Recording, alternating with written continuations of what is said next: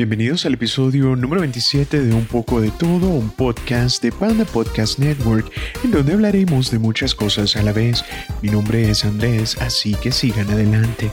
Este podcast sale todos los domingos y lo pueden encontrar en las siguientes plataformas: Spotify, Apple Podcast, YouTube, Google Podcast, iHeartRadio, Radio Public, Pocket Cast, Stitcher y Breaker.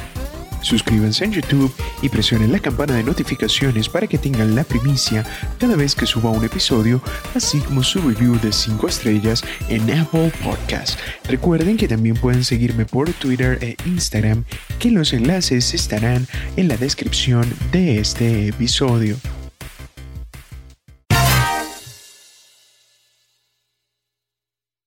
Vamos a entrar en materia de una vez. Acá tengo un eh, artículo en el cual indican eh, ciertas películas en las cuales nos eh, dan pistas de su final en algunas de las escenas.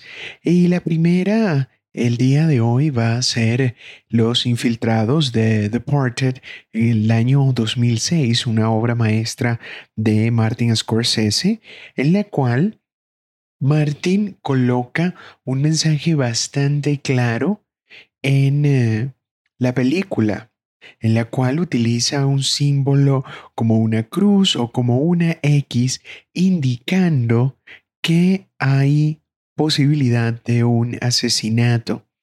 Va a venir sangre, por ejemplo, hay imágenes donde aparece el personaje de Leonardo DiCaprio, también Matt Damon, que por sombras o hay un reflejo en la pared donde sale una X, simplemente te está dando a entender que va a haber un muerto y generalmente la persona que aparece detrás de este símbolo significa que próximamente eh, su personaje ya no va a ser necesario en la trama, que obviamente toma mucha licencia creativa de otra fantástica película como lo es El Padrino, que cada vez que va a suceder una muerte de uno de los personajes, siempre aparecen naranjas. Por ejemplo, en la escena donde intentan matar a Don Corleone en la primera película, él está comprando en un en una tienda, en un mercadito en la calle y comienza a agarrar unas naranjas y justo eso pasa cuando vienen y le hacen el atentado. Igual, Don Corleone cuando va a morir, él está jugando con su nieto y tiene una cáscara de naranja que intenta como asustarlo y está jugando con su nieto y allí es cuando muere. Igual cuando van a matar a, a Sony o cuando van a matar a Fredo, siempre está esa simbología presente para indicarnos que algo va a pasar. Si no han visto esto en la película, yo les invito a que lo hagan. Es una de mis películas favoritas, siempre la voy a recomendar. Si ya la vieron, de igual forma, siempre estén pendientes de las naranjas, porque cuando viene la naranja, justo es el momento en el cual un personaje va a morir.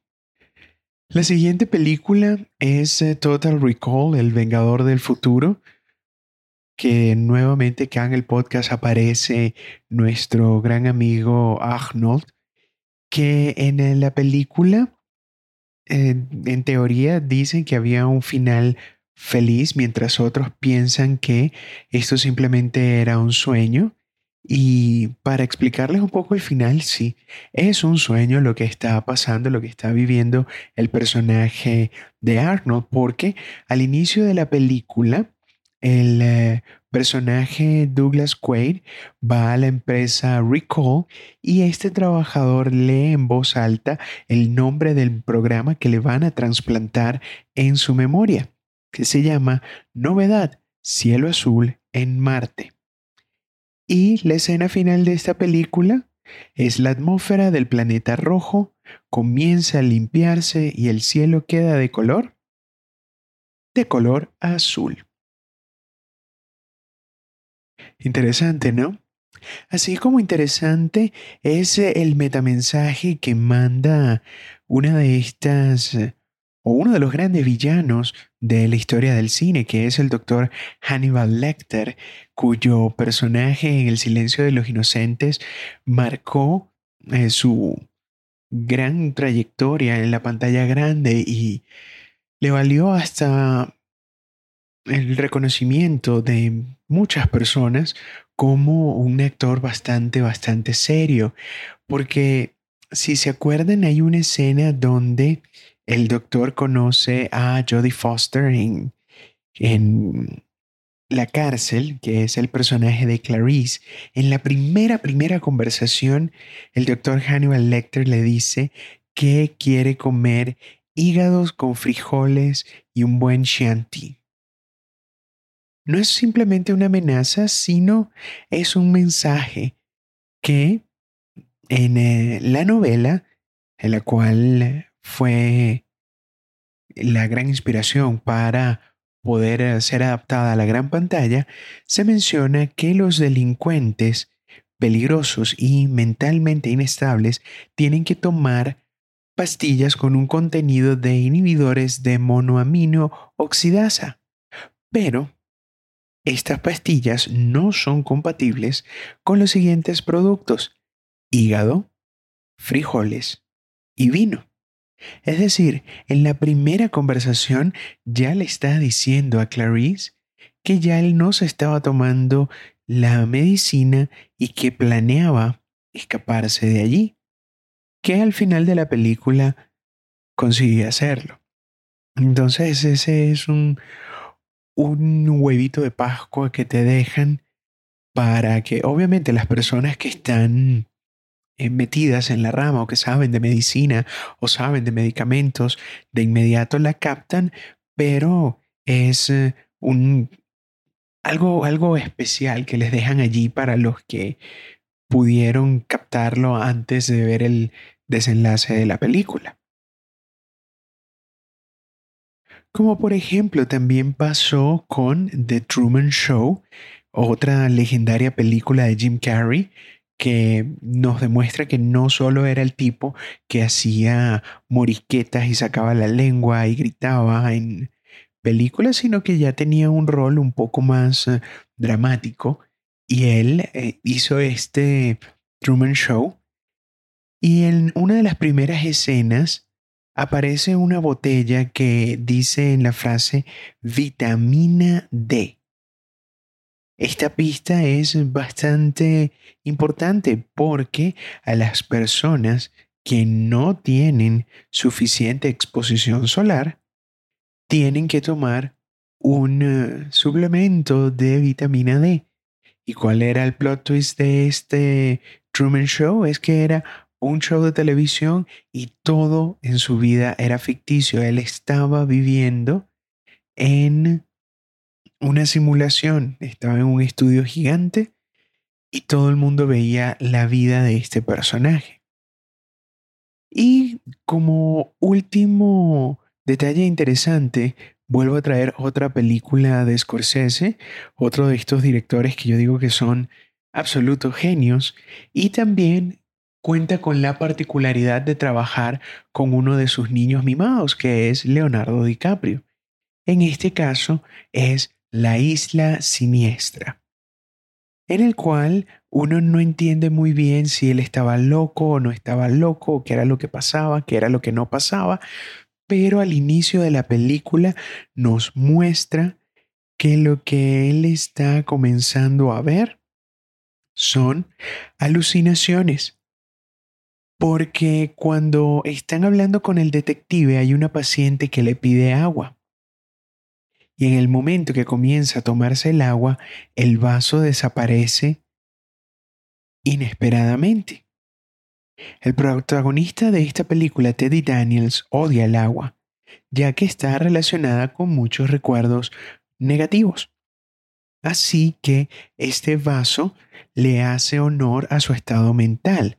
Él rompe la realidad, lo que está viendo, para no tener que ver algo que él odia. Así que esta es una escena que nosotros vemos con em, los ojos de, de Teddy en el cual ya comienzan a darte estas pistas de que no todas las cosas están muy bien allí con este personaje.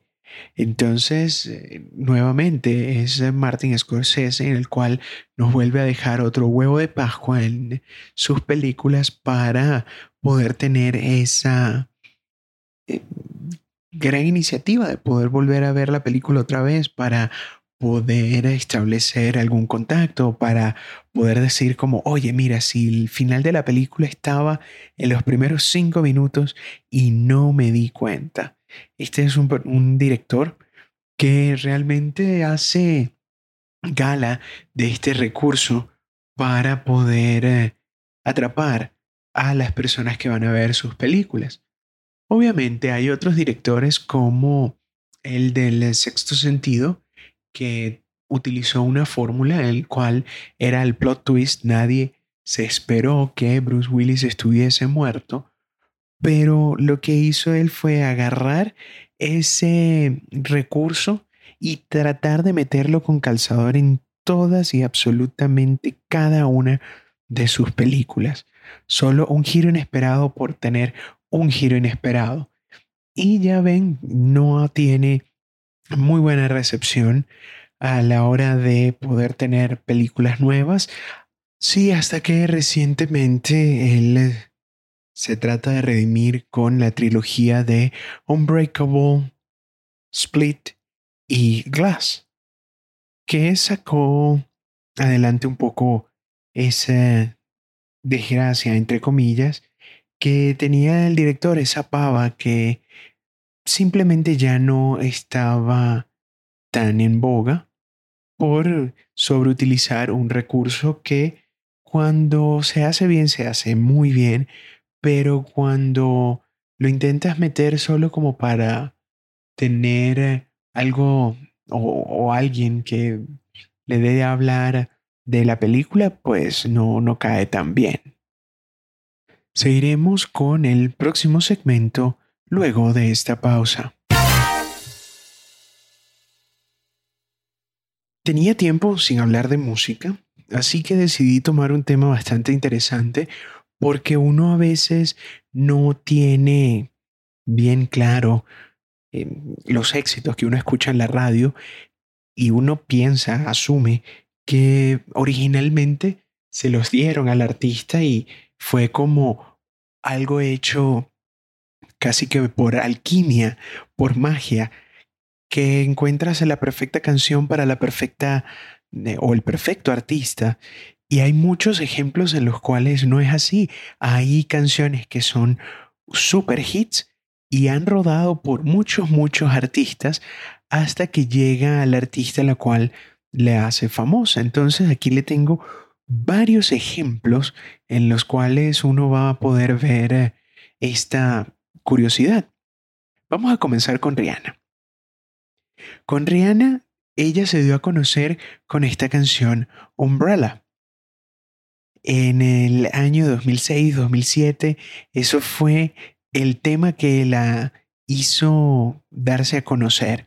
Y obviamente tienes a Jay-Z haciéndote los coros, que para nada es eh, despreciable tener esa ese apoyo ah, para inicio, para, para ese empujoncito especial que a veces uno necesita para comenzar con su carrera musical. Entonces tienes al gran Jay-Z dándote como ese espaldarazo y bueno, adelante, trata de comenzar tu carrera luego de esta gran ayuda.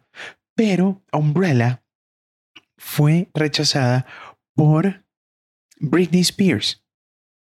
Britney Spears ya tenía su nuevo disco, Blackout, en el 2007 y no quiso tomar esa canción porque ya no le quedaba espacio. Entonces rodó hasta llegar hasta Rihanna y Rihanna simplemente la hizo popular.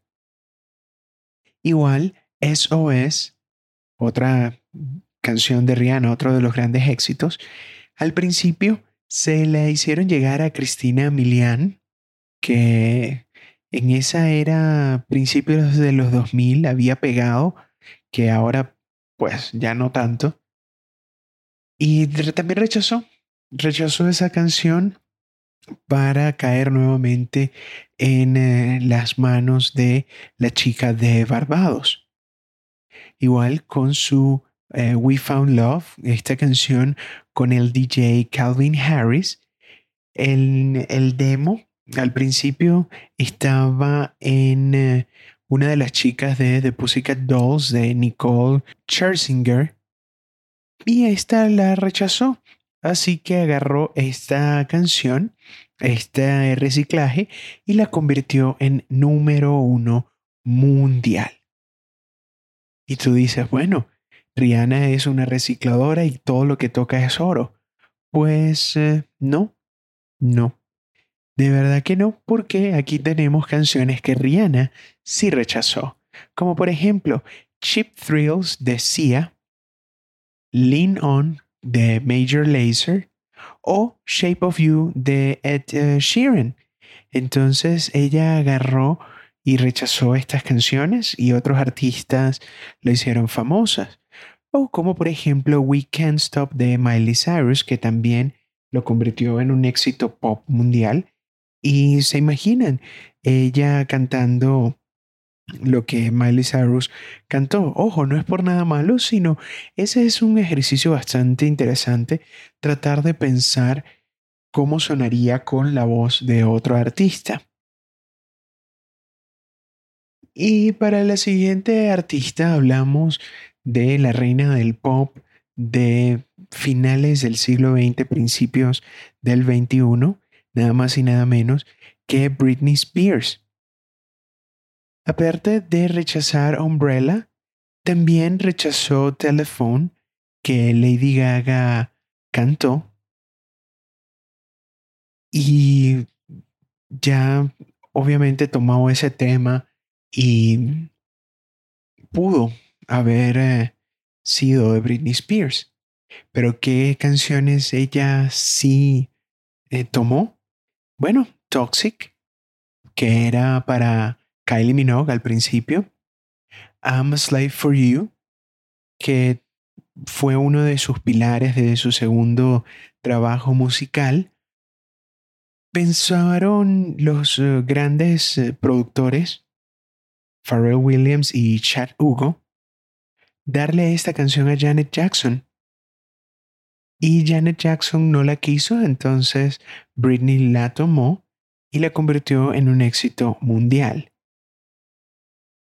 Pero si nos vamos al origen, a la canción que realmente le abrió las puertas a MTV y al hogar de miles y miles y miles de personas, Baby One More Time, al principio no era para ella sino era para el trío TLC, que lo rechazó y le dieron esa oportunidad a una chica rubia de poder eh, convertirse en la reina del pop.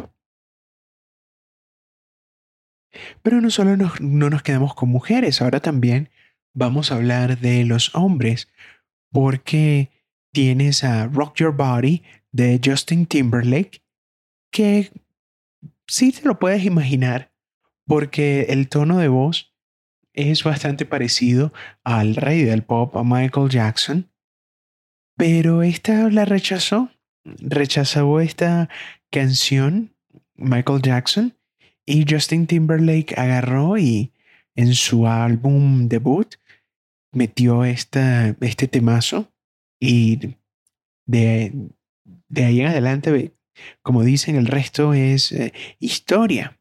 Y también eh, Pharrell Williams tuvo que sacrificarse y cantar su propia canción cuando CeeLo Green descartó cantar una canción que probablemente hayan escuchado, que se llama Happy. Sí, él la compuso, él quiso dársela a otro artista, el otro artista dijo que no, y entonces, bueno, vamos a tomar este sacrificio y reventar las listas Billboard con su tema Happy. Por supuesto, otros destacados, el gran éxito de I Don't Wanna Miss a Thing de Aerosmith, vamos, vamos a estar claros, esta es la banda sonora de Armageddon, todo el mundo la conoce así. Y al principio esto fue para Celine Dion, no fue para esta banda de Boston. Let's Get Loud era para Gloria Estefan o Estefan, como lo quieran llamar, pero se la dieron a Jennifer López para que doblase, digo, cantase esta canción. Y por supuesto, My Homes, el último ejemplo que tengo acá de éxitos del pop, al principio era para The Pussycat Dolls, pero agarraron las caraotas negras, o también conocidas como Black Eyed Peas, y tomaron este tema para hacerlo de un éxito rotundo. Seguiremos con el rant del panda luego de esta pausa. Con el rant del panda es eh, una sección que honestamente no quiero hacer. Es algo que desearía no tener que hacer, pero tengo que desahogarme porque esta nueva guerra cultural ya me, me cansó y decidí dar la batalla. Decidí desde este pequeño espacio tomar esta bandera y rechazar muchas de las cosas que están pasando en el día de hoy. Porque, por ejemplo, ya volvieron a tomar esta nueva onda esta onda del progresismo y comenzar a cancelar cosas y cambiar estereotipos. Y lo vemos en Estados Unidos por ondas, eh, como por olas. Hace un par de años fue la oleada del Me Too. Si regresamos un poco más atrás, tenemos la oleada de la mascota de los eh, indios de Cleveland y de los Pieles Rojas de Washington, que tuvieron que cambiar sus logos por temas racistas. Y el día de hoy, hmm, ¿qué tenemos acá? Aunt Jemima, que básicamente si tú hablas de panquecas en Estados Unidos, tienes que hablar de Aunt ya sea por la mezcla de panquecas que ellos te venden, como también te venden el eh, sirop de miel de maple, que eso es fijo en cualquier casa de los Estados Unidos que coman panquecas, por supuesto, vas a encontrar un pote de este sirop. Pero ¿qué pasa? Resulta que ahora es un estereotipo y hay que eh, eh, borrar de un plumazo los 131 años de historia que tiene esta marca porque como somos eh, o estamos en un tiempo diferente y somos progres, vamos a tener que agarrar y limpiar todo eso porque es algo racista y claro, con ese tipo de cosas vamos a eliminar el racismo de una buena vez, seguro. Pues resulta que si le preguntas a las personas que más se deberían ver afectados, es decir, la familia de la persona que tomaron como imagen de esta marca, ellos salen y dicen que están en total desacuerdo con esta decisión porque ese, esa imagen, esa marca que ellos hicieron es eh, lo que los convirtió en millonarios y ellos están preocupados porque su fuente de ingresos obviamente la van a querer desaparecer de la noche a la mañana. Y tú puedes decir, no, pero es que te beneficias y te lucras y no sé qué. Pero ya va, si los afectados, los realmente afectados directamente, dicen que no tienen ningún problema y era parte de su identidad que, oye, sí, mi bisabuela, mi tatarabuela era la imagen de Aunt Jemima, pues era un motivo de orgullo para ellos. Entonces, tú, como hombre o mujer o trans o lo que tú quieras, te sientes directamente afectado porque para ti consideras que es racismo y nunca te has lucrado de ello, nunca has comprado la marca, ahora vienes y dices que no tiene que ser cancelado porque eso me afecta a mí y no sé qué. Púdrete, dude. Honestamente, púdrete. Porque si no le estás haciendo daño a nadie, no hay ningún tipo de problema. Porque si de la noche a la mañana On Jemima se va a llamar uh, Syrup de Maple de, no sé, de la tierra del Canadá, eso no va a hacer que las personas que tuvieron este concepto de muchos años de llamar peyorativamente a una persona de color, a una mujer de color, decirle Aunt Jemima, porque vas a cambiar la marca, no va a desaparecer que una persona que todavía es racista o que todavía quiera dirigirse a ti peyorativamente, no va a parar de decirte Aunt Jemima, eso es mentira, eso es puras patrañas, porque estamos en la onda de cancelar todo. Y ahora te pregunto, si llegas a escucharme, amigo, amiga, progre, amigue, amigues, ¿qué va a pasar cuando ya has cancelado todo? Cuando ya no te quede más nada que cancelar. ¿Qué vas a hacer? Responde, ¿qué vas a hacer? Porque sí, es muy divertido, jiji, jaja, vamos a agarrar y vamos a tumbar estatuas, vamos a hacer que cambien estos estereotipos raciales y no sé qué, hay que ser más diversos y todo lo que tú quieras decir. Pero va a llegar un momento en el cual ya has cancelado tanto que ya no te va a quedar más nada que cancelar. ¿Y qué vas a hacer con tu vida? No lo habías pensado, ¿verdad? Bueno, piénsalo. Porque siguen con la onda de la diversidad y todo aquello y de repente vienen los creadores de Friends que tienen que disculparse el por qué tienen que... Eh, en ese momento no pensaron que no tenían tanta diversidad y, ay, por mi culpa, por mi culpa y no sé qué y... ¿Por qué te tienes que disculpar? Honestamente, es un show que ya va a tener, ¿cuánto? 30 años. Aproximadamente del 2000, del 1994 hasta el 2004, que fueron los 10 años de producción de esa serie. En cuatro años ya van a ser 30 años. Y entonces, ¿pero por qué? Que la diversidad, que no sé qué tú tienes la libertad creativa de hacer lo que tú quieras. Y sacaste una historia en los cuales tienes a un personaje. O los dos personajes principales, entre comillas, estos hermanos. La hermana tiene una mejor amiga desde el bachillerato y al estar en un colegio, en un suburbio, no sé qué, mucha diversidad como que no había. O si había, pues tu mejor amiga también es blanca.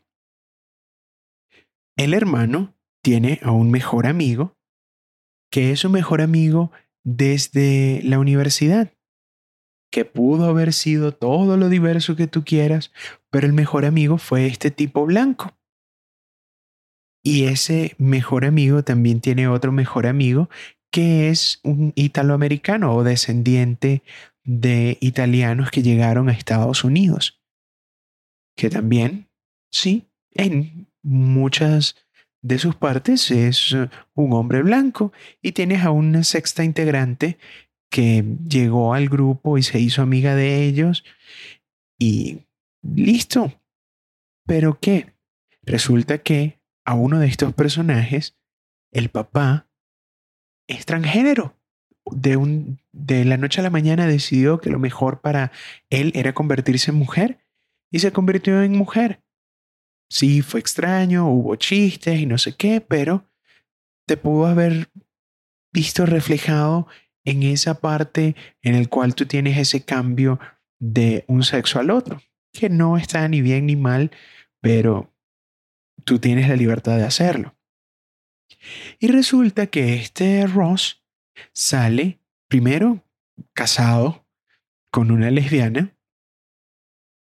luego durante todo el trayecto de la serie termina saliendo con una mujer negra, con una mujer asiática y tiene diversidad. Entonces, ¿cuál es tu problema? Porque si tú dices que todos tienen que estar representados y no sé qué, y resulta que la comunidad LGBTIHJK, si vamos a poner un ejemplo que son 10% de la población. Entonces, de 100 personas que salen durante todo el show, tienes que poner a 10 personas con estas características. No tienes que estar todo el día, todos los días, mostrando de, ay, es que yo soy única o soy diferente. No, porque tú tienes que llorar para que te metan a la fuerza en cosas que, primero, ya no se está creando. Segundo, ya no tienes por qué estar con esta cuestión de que, ah, que no lo voy a ver porque no sé qué. No hay ningún problema, si no lo quieres ver, no lo veas. Ya eso pasó, ya la serie terminó hace mucho tiempo y ya la, la, plata que ellos hicieron la terminaron de hacer y listo. Que tienen regalías, por supuesto. Ellos hicieron su trabajo y por su trabajo le siguen pagando hasta el día de hoy. Y es esa cuestión que es mucho más fácil para ti llorar, amigue, amigues.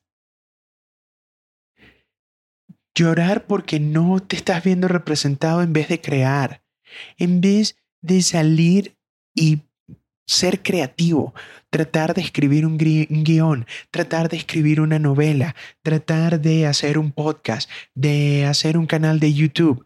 Si tu contenido es lo suficientemente bueno, va a salir, lo van a ver, lo van a comprar. Porque siempre, la crema siempre sube hasta la parte de arriba del recipiente, siempre. Entonces es mucho más fácil para ti salir llorando, salir gritando de que nos oprimen y no sé qué y tal, porque crear es de verdad muy difícil, pero lo puedes hacer. Y si eres constante, si tienes talento, si te nutres de muchas cosas, al final puede ser que te sorprendas y salga algo lo suficientemente bueno para que todos lo podamos ver, lo podamos consumir, podamos comprarlo. Pero no. Es más fácil ser como esta persona de el problema con Apu y el estereotipo del hombre hindú y no sé qué. Y esta persona nunca hizo una caricatura, sino que simplemente se quejó y la bola se hizo gigante, pero esta persona no hace nada, no es un director, no, no tiene una vena creativa que tú digas, bueno, yo me estoy quejando porque yo no me siento representado, pero yo estoy creando, no sé, una, una serie de pequeñas historias en las cuales representan a un hombre hindú en los Estados Unidos y lo bueno que es, esta cultura. No lo está. No lo está. Simplemente no lo está. ¿Y saben cuál es el resultado de todo este o toda esta nueva manera de ser del hombre y la mujer moderna que vamos a eliminar el racismo. Pues cosas como esta. Aquí está el titular.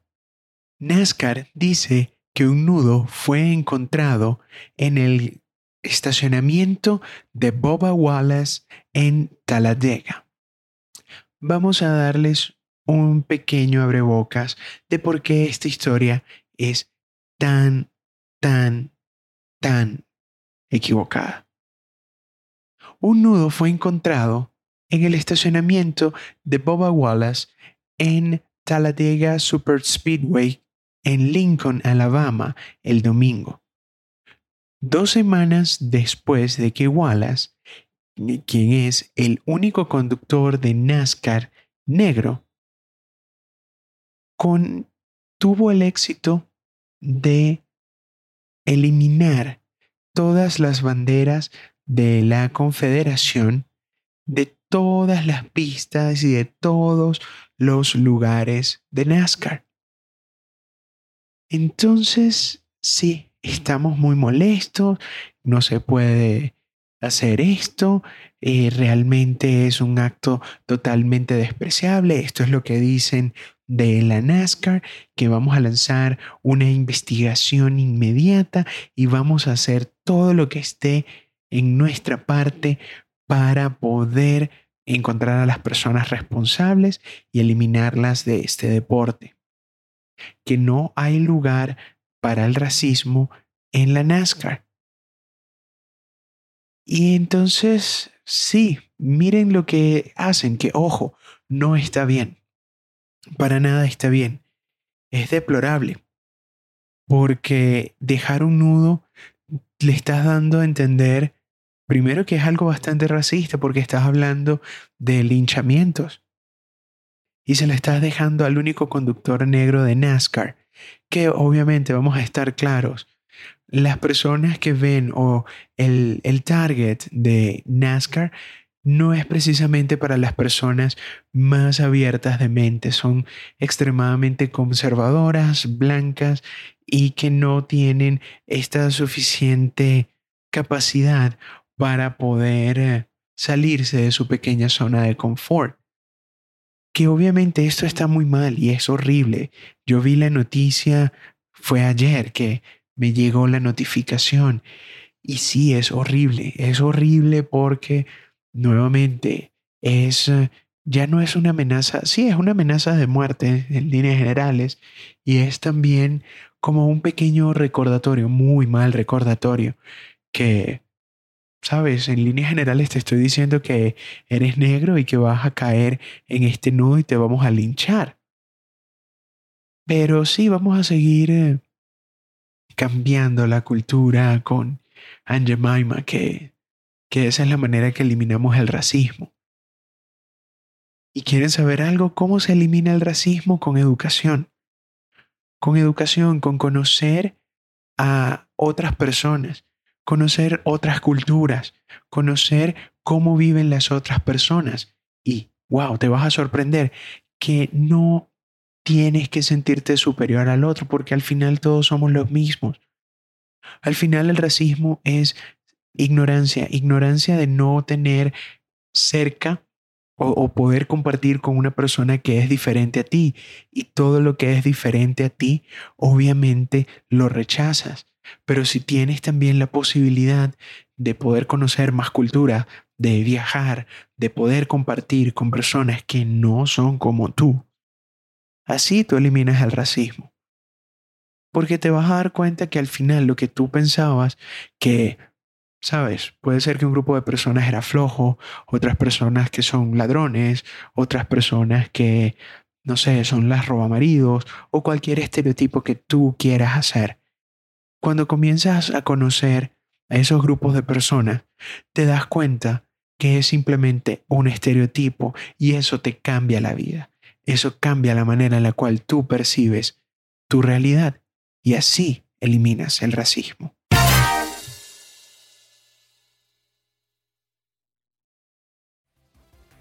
Este es todo el tiempo que tenemos por el día de hoy. Si les gustó el episodio, compártanlo con un amigo y anímense a suscribirse al podcast en su plataforma preferida para que tengan la notificación apenas el episodio suba a la web. Esto fue un poco de todo y hasta la próxima.